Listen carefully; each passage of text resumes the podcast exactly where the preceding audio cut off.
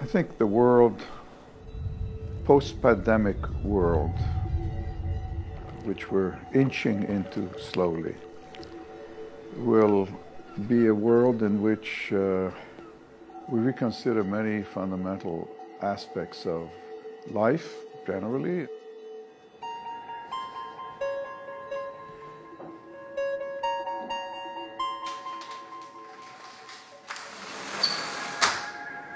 The question of habitation, depending on where they lived, depending on what access they had to, was a profound, uh, shocking experience.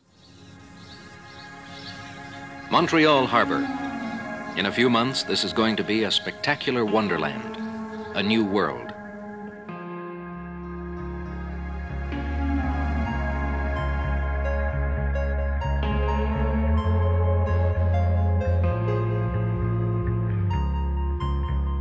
I'm looking back 50 years, so one aspect of it, it was a fairy tale. We should have the choice of the open space, the open country, the parks, and so on, and at the same time, we should have the very concentrated marketplace. We should have both in our environment.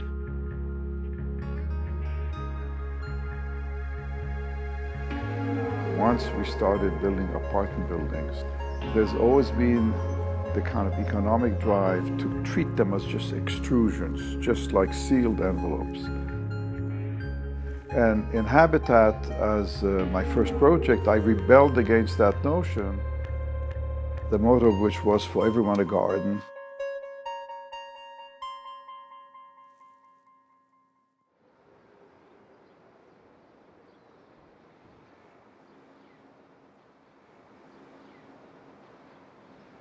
When I stand on our terrace and I look straight north, really I feel like almost like I'm on a ship because we are at the end of the peninsula and I could be the captain.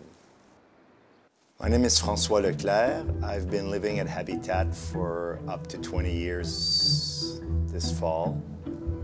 I grew up in the suburbs of Montreal and I remember clearly coming here, sitting in the steps on the plaza, looking at the city and thinking one day I will live here.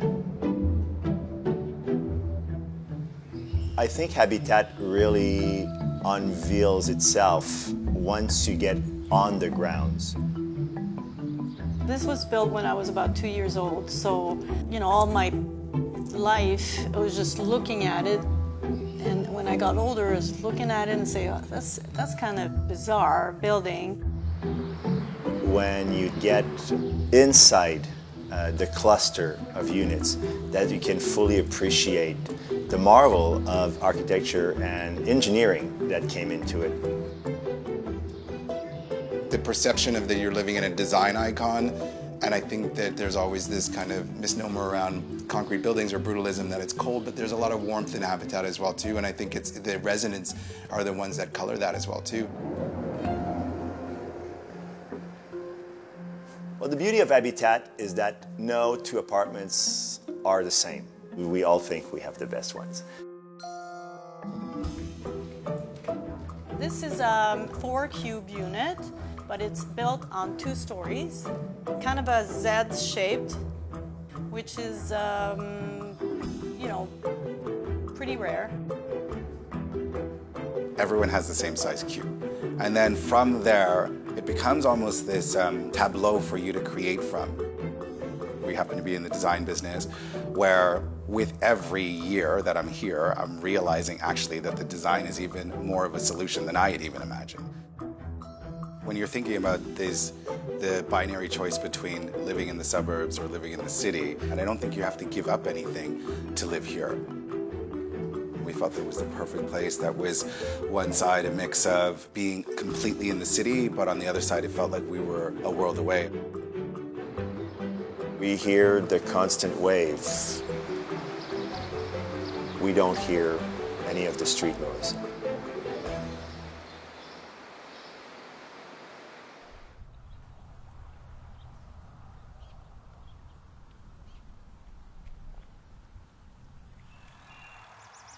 with all the talk about sustainability and energy savings and all the categories of evaluation of LEED and this and that.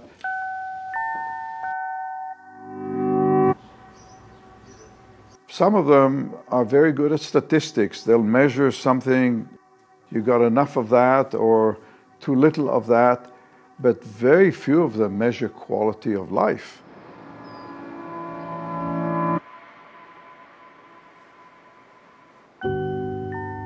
Spaces is something that create emotion for us as they do for most people.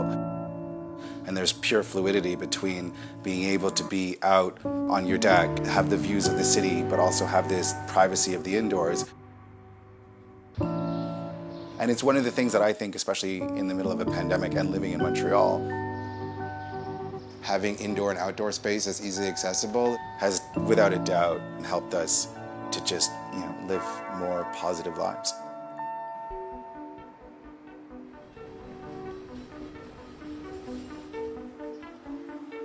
For those urban dwellers in apartments, many without balconies or any outdoor space, this was hell.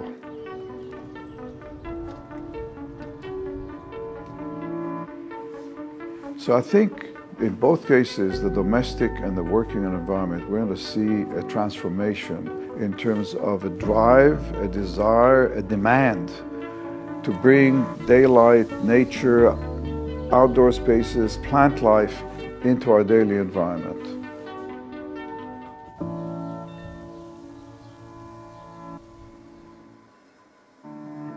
I think one of the things that is very particular about this building, because for every home and garden, I think the natural inclination is to think of the, the individual terraces that, that all the residents have. These terraces being probably the roof of somebody else under you. I think it really delivered on its promises of creating a community. We are all here for different reasons, but we are all very, very attached to Habitat. The whole idea of community was profoundly established in my psyche. Since I still own an apartment in Habitat, I get all the newsletters. I've gone to a number of anniversary events, but one very moving event was when the Post Office of Canada published a 50 anniversary stamp of Habitat this has become kind of like an extended family. The building is a very proud and uh, cohesive community. Has the architecture contributed to that? I'm sure.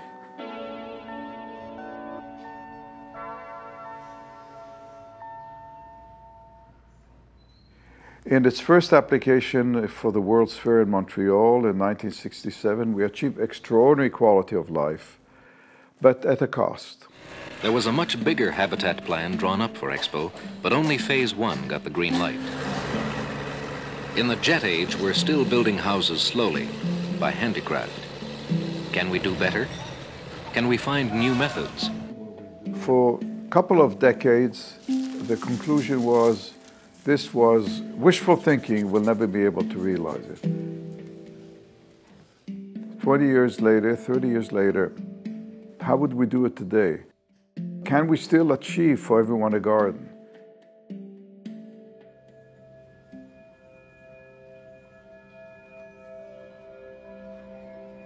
We developed several sort of key typologies when we were thinking about how do we build habitat at a higher density for the future. We were first approached by Kerry Properties in 2009 and were invited to do a concept design for this site in China.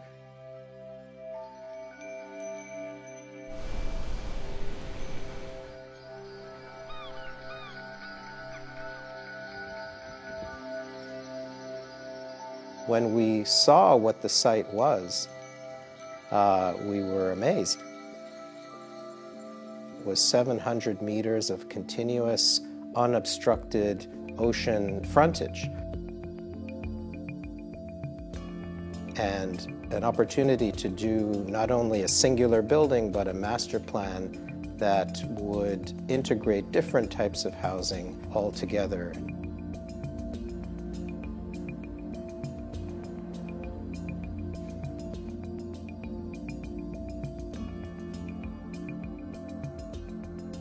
萨布迪先生他在加拿大的作品，我去看过。我白天去了一次，晚上去一次。就是我们海碧台有户户有花园的这种设计元素，它变成了户户能看海。当时我们公司和这个家里来竞标这块地块，但是我们呢没有举到手，我就买了套房，也是还自己一个愿。对于城市来讲，那个特别是这个离海岸线的建筑，这个海碧台的这个挑空的这几个城市之窗，我给我给它叫建筑，不是一堵墙把城市和海分分隔开，这才是它的高明之处。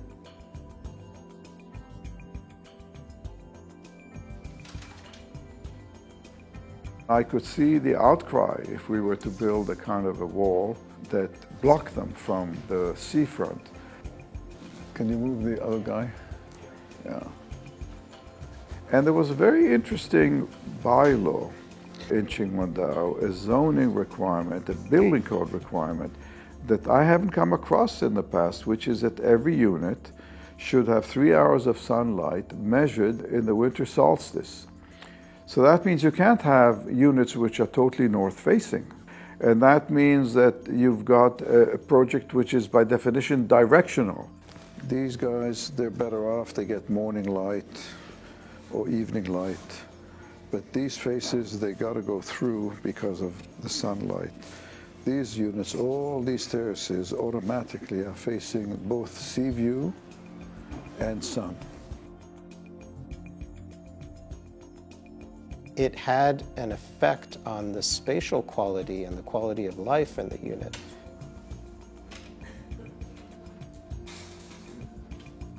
The tour de force is the trusses that allow for the large urban windows, 30 meters by 45 meters high. Those urban windows create the kind of porosity, the permeability between the city and the ocean.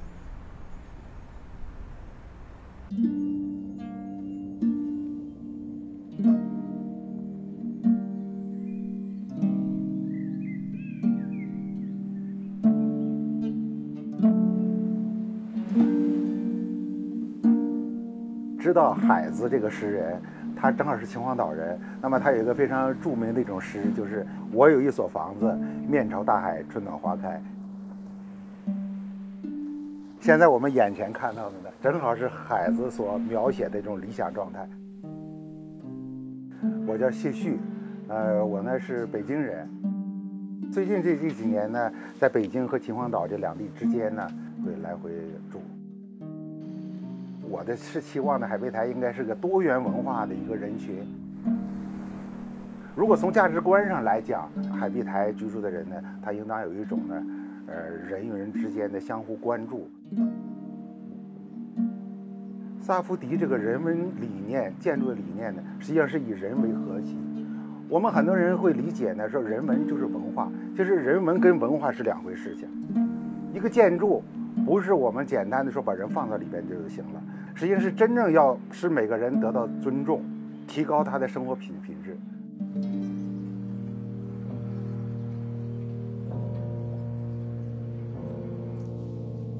Habitat will change as you move from region to region, climate differences, lifestyle differences. And then technology will change and that will have impact. But to me, it's a question of evolution, not revolution, not mega changes. We need to integrate architecture with nature. That's a long term message. It's not a one timer and it's not a one liner and it won't be achieved in, by one generation. And habitat, in a sense, is the seed of a DNA that needs to evolve.